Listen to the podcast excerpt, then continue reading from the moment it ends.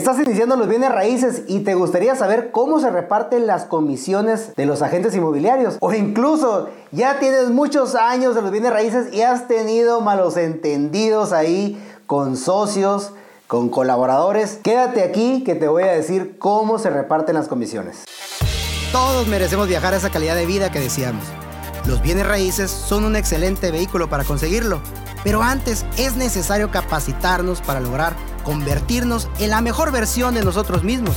Por eso aquí vamos a responder a tus preguntas, hablar de inversiones, de marketing, de ventas, de mentalidad, liderazgo y por supuesto de cómo hacer negocios de bienes raíces para ayudarte a ti a llevar tu emprendimiento inmobiliario al siguiente nivel. Bienvenido al podcast de Carlos Rodríguez. Hola, ¿qué tal? ¿Cómo estás? Te saludo Carlos Rodiles. Amigos, yo sé que muchos inmobiliarios, muchos agentes me siguen, me lo hacen saber ahí en sus comentarios, en YouTube, etc. Y en la semana me contactó una persona que evidentemente está iniciando los bienes raíces y me dice, oye, quisiera ver la posibilidad de asociarte en una venta de una vivienda que yo traigo. Pero evidentemente lo que él quería era ver si yo tenía algún comprador, pero él hablaba de, que yo me asociara con él en la venta. Fíjense bien, ¿Cómo funciona este tema de la comercialización de los bienes raíces? Incluso también he visto que por ahí en inmobiliarias salen a los entendidos porque no entienden bien este esquema de las comisiones. Y este es un esquema que yo no inventé, esto lo manejan el estilo americano. Le dan la seriedad y la legalidad a a comercializar los bienes raíces como si fueran acciones de la bolsa de valores. Aquí en México no.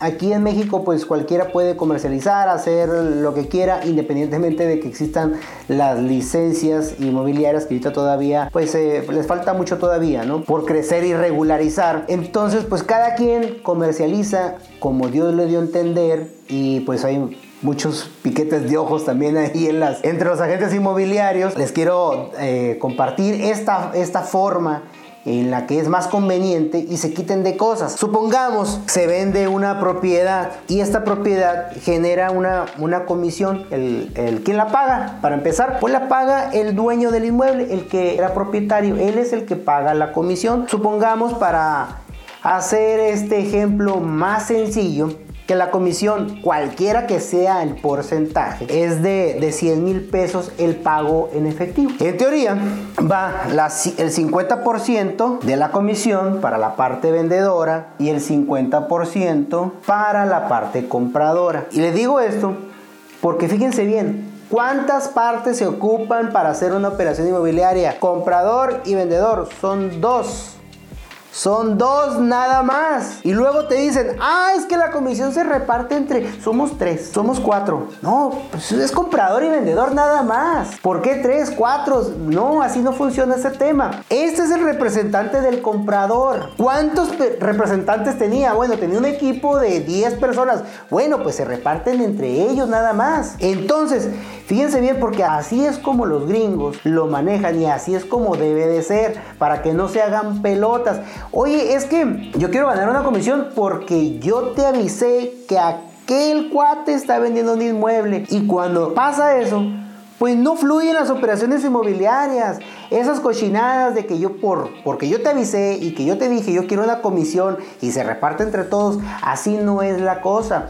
Eso impide que sea un mercado, un mercado más justo, un mercado más libre. ¿Y a quién perjudica? Pues a los realmente interesados, cuando están haciendo eso, están velando por sus propios intereses, por su propio colmillo, no por las personas que están representando. Entonces así no es este, este tema. Ahora, el vendedor contrata una inmobiliaria. Entonces, dentro de la inmobiliaria, pues está lo que se le conoce como el, el broker, y el broker puede tener sus agentes. Entre ellos este 50% que son 50 mil pesos, pues tienen eh, mecanismos para repartirse esa comisión que les toca. Probablemente este broker también consiguió el comprador y qué suave por ellos, ¿no? Pero vamos viendo cada parte. Si un agente inmobiliario exclusivó esta propiedad, pues como les digo, tienen ellos sus mecanismos. Supongamos que dicen, ok, nos vamos a ir 50 y 50. Ok, entonces pues aquí son 25 mil pesos para uno y 25 mil pesos para el agente. El agente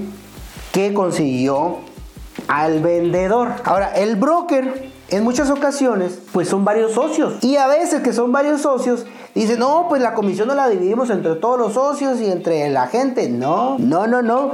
Si el broker lo representa un corporativo de cuatro personas, pues entre cuatro se van a dividir este dinero. Y el agente, déjenle el dinero al, pobre agente inmobiliario, no sean calijos. Porque me ha tocado que luego son un montón de brokers, los socios, y todos se reparten y a la gente no le quieren dar nada. No, así no funciona. Ahora, 50 y 50, bueno, eso es dependiendo de los acuerdos, ¿verdad? Porque bueno, a lo mejor el broker le consiguió el, prospecto a la gente, eh, la gente está muy verde y le ayudó pues en toda la operación. Pero ¿qué pasa si este agente pues ya es una persona más arropadita, ya sabe bien cómo está este asunto, él consiguió el cliente, pues este porcentaje puede variar. Oye, no, pues yo quiero el 65, yo quiero el, 70. O sea, o sabes qué, yo soy agente, pero ya traigo varias personas a mi, a mi cargo. Ah, bueno, pues a lo mejor dame el 85, etcétera, ¿no? Esos son acuerdos dentro de la parte vendedora, que no tiene nada que ver con el comprador. Ahora, que si en esta misma agencia, como les digo, eh, consiguieron al comprador, bueno, pues el broker bien por él. Supongamos que de este lado, pues gana el 50% y es otro agente de la misma agencia, pues ya tiene otro 50%. Entonces ya otro agente se generó esta lanita también. Así es como se reparte. Entonces, como le digo, estos porcentajes van a variar de los acuerdos de esa agencia inmobiliaria, dependiendo de cómo captaron al al, cliente, qué tanto intervino él, de su expertise, etcétera. Este 50-50 pueden variar, pueden ser 70 y 30. ¿verdad? Entonces ahí varía esta situación. Si este agente es de otra inmobiliaria, puedes decirle desde un principio, yo traigo la venta, pero ahorita por las condiciones del mercado, no te voy a repartir el 50%, porque evidentemente esta propiedad, tarde que temprano, la voy a vender y más eh, temprano que tarde, porque a lo mejor tú tienes un comprador y sí, te lo acepto, porque hacemos una colaboración entre agencias. Entre, supongamos que este, el comprador, tiene su representante, que es una agencia y este tiene su representante que es otra agencia. Dice, bueno, pero del dinero que a mí me va a pagar mi cliente, porque el que paga es el vendedor y este es mi cliente, de estos 100 mil pesos, no te voy a dar el 50%, te voy a dar el 2%, el 1%, el, etcétera. Yo me voy a quedar con, con 60 y a ti te doy el 40, el 40 de esto, 40 mil pesos. Eso tiene que ver a veces en las condiciones del mercado. Ahora, ¿cómo funciona aquí esto? Pues que la gente cobra, el, el agente va a cobrar el 5, el 6%. Cuando tú estás fungiendo, representando al comprador, le preguntas, ¿cuánto repartes? Bueno, reparto el 3, reparto el 2 y medio, reparto el 2, reparto el 1. A mí una vez me dijeron que estaba ayudándole a una persona que el punto 75. Entonces, digo, de todo se ve en este tema del sector inmobiliario, ¿no? Entonces, aquí, desde mi punto de vista, pues te van a compartir muy poquito cuando la propiedad que está aquí, pues está bien calientita. El vendedor le dice, te la traigo calientita y pues bueno, pues tú me traes a un comprador. Pues sí, pues te comparto, pero de todos modos yo la voy a vender. Ahora, ¿cuánto te van a repartir el 50%? Cuando está bien difícil encontrar al comprador. Dependiendo de eso. Ah, esas que te doy eh, mitad y mitad. Pero tienes que tú como agente, agente comprador, preguntar, hablar primero con la agencia del vendedor. Oye, yo traigo aquí este cliente, lo registro para que tú me lo hagas valer y podamos hacer una colaboración de trabajo. Y no, como me pasó también, que ya traíamos en mi, el, dentro de mi equipo una serie de, de prospectos de clientes, ya la habían visto la casa y me habla una agencia. No, es que ese es mi cliente, yo los mandé a que la vieran y que, y que te sacaran una cita y, pues ahorita ya que quieren hacer, que quieren hacer la, la, la, oferta, pues ya la vieron. ¿No te dijeron que iban de mi parte? No, esto, esto así no funciona. No sean cochinotes. Si tú quieres hacer una colaboración, esto es para que fluya el mercado inmobiliario, pues tienes que hablar aquí en México, pues tienes que hablar y preguntar y pedir citas. Y pues tú tienes que colaborar. ¿Cuánto porcentaje? Pues dependiendo ahora sí va, va a variar, como les digo, de lo calientito que esté el mercado. Esa es la realidad.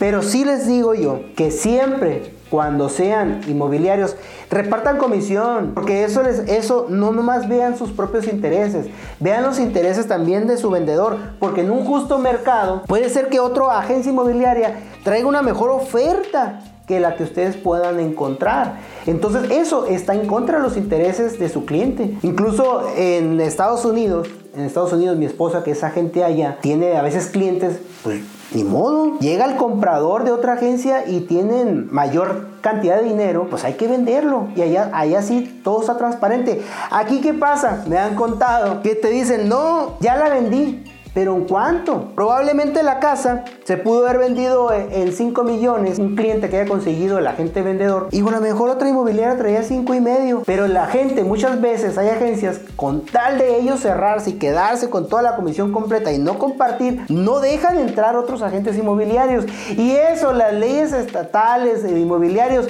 no te permiten esa transparencia. No te permiten esa transparencia. Entonces, pues mucho ojo que con sus leyes inmobiliarias y leyes estatales, eso se tiene que regular, compañeros. Todavía hace falta que se trabaje en eso. ¿A beneficio de quién? Pues del ciudadano, para sus mayores intereses que esté su propiedad en un mercado, un mercado justo, transparente, que se sepa que, que, esa propiedad está en el mercado y que puedan entrar otros personajes a comprar los inmuebles. Porque eso también sucede. Como le digo, se guardan las propiedades, no las quieren vender porque los agentes pues nomás venden una o dos al año y dicen, no, pues en su prisma de escasez, solamente quieren la comisión ellos solos y no colaboran con otras agencias inmobiliarias. Eso, pues a la larga no les beneficia. ¿Por qué? Porque el colaborar con tus demás compañeros hace que tú puedas tener eh, clientes compradores y hace que fluya el mercado y al fluir el mercado hacen operaciones inmobiliarias y también beneficia a las operaciones de otros mercados en tu ciudad. Una venta de una propiedad, ¿cuánto dinero es? Por lo más bajito ahí 500 mil pesos. Esos 500 mil pesos, ¿cómo fluyen? Fluyen inmensamente, pues obviamente con el agente, el vendedor paga sus deudas, compra otras cosas, se mueve la construcción, se le paga al rentero, se le paga, etcétera. Es dinero que va a fluir en la ciudad. Una propiedad de 5 millones, imagínate todo ese dinero fluyendo en la ciudad. Se genera, se activa la economía. Por eso, a pesar de, de virus y la fregada, es una actividad que no se suspendió porque el sector inmobiliario genera mucho dinero, mucho Producto Interno Bruto de cualquier país. Entonces pónganse muy abusados a esas personas que están con el con el sentido de escasez de que no, yo nomás quiero esta propiedad que, que me dio mi, mi, tío, mi primo para vender, nomás quiero la comisión para mí. No, no, no, así no van a progresar en el sector inmobiliario, tienen que hacer alianzas y trabajar con profesionales. Desgraciadamente, muchas veces no se colabora porque pues salen agentes pues todos los días, 200 eh, agentes diarios, ¿no? Entonces ahí sí hay que verificar que las agencias sean profesionales. Si tú estás empezando y tienes una propiedad que quieres conseguir el comprador, que la propiedad que me contactó este muchacho, pues sí, es muy difícil encontrar un comprador por la zona en la que está, pues no tienes que decir ayúdame a venderla, o sea, si tú dentro de tu cartera de prospectos, de compradores, está en su interés un inmueble como eso, te comparto tanta comisión. Eso te comparto yo y que tendría que hacer un porcentaje muy, muy parejo para los inmuebles, como les digo, que están difíciles de vender o que ocupan un comprador muy específico. Propiedades muy calientitas, pues sí, pues ahí está, te comparto el 2%, ¿no? No esperen el 3%. Amigos, así es como se dividen en Estados Unidos dentro de las agencias inmobiliarias y ahí hay dos o tres personas involucradas, la parte que le corresponde al comprador o al vendedor se la dividen dentro de su agencia. No se hagan bolas, no hay aquí tres cuartas partes, es comprador y vendedor y punto. Espero, si tú vas a iniciar una agencia, estás con tu agencia, puedes utilizar este modelo que es más sencillo de organizar las comisiones. No tengas malos entendidos con tu gente, no salgas mal con tu gente y no te pelees por las comisiones por no tener un buen esquema para compartir. Y si tú que estás viendo este video estás pensando hacer una operación inmobiliaria, pregúntale a, tu, las personas que tú quieres contratar si ellos comparten comisiones. No vayas a contratar un pelado que no, no trabaja en colaboración con otras inmobiliarias porque pues solamente va a estar viendo sus intereses Y tú como propietario, como vendedor, no te conviene trabajar con una inmobiliaria de esas. Listo, amigos, espero les haya servido este, este video. Coméntenme qué les pareció, cómo manejan ustedes sus comisiones, si lo van a implementar o no. Te manda un saludo tu amigo Carlos Rodiles. Hasta luego, nos vemos en otra ocasión.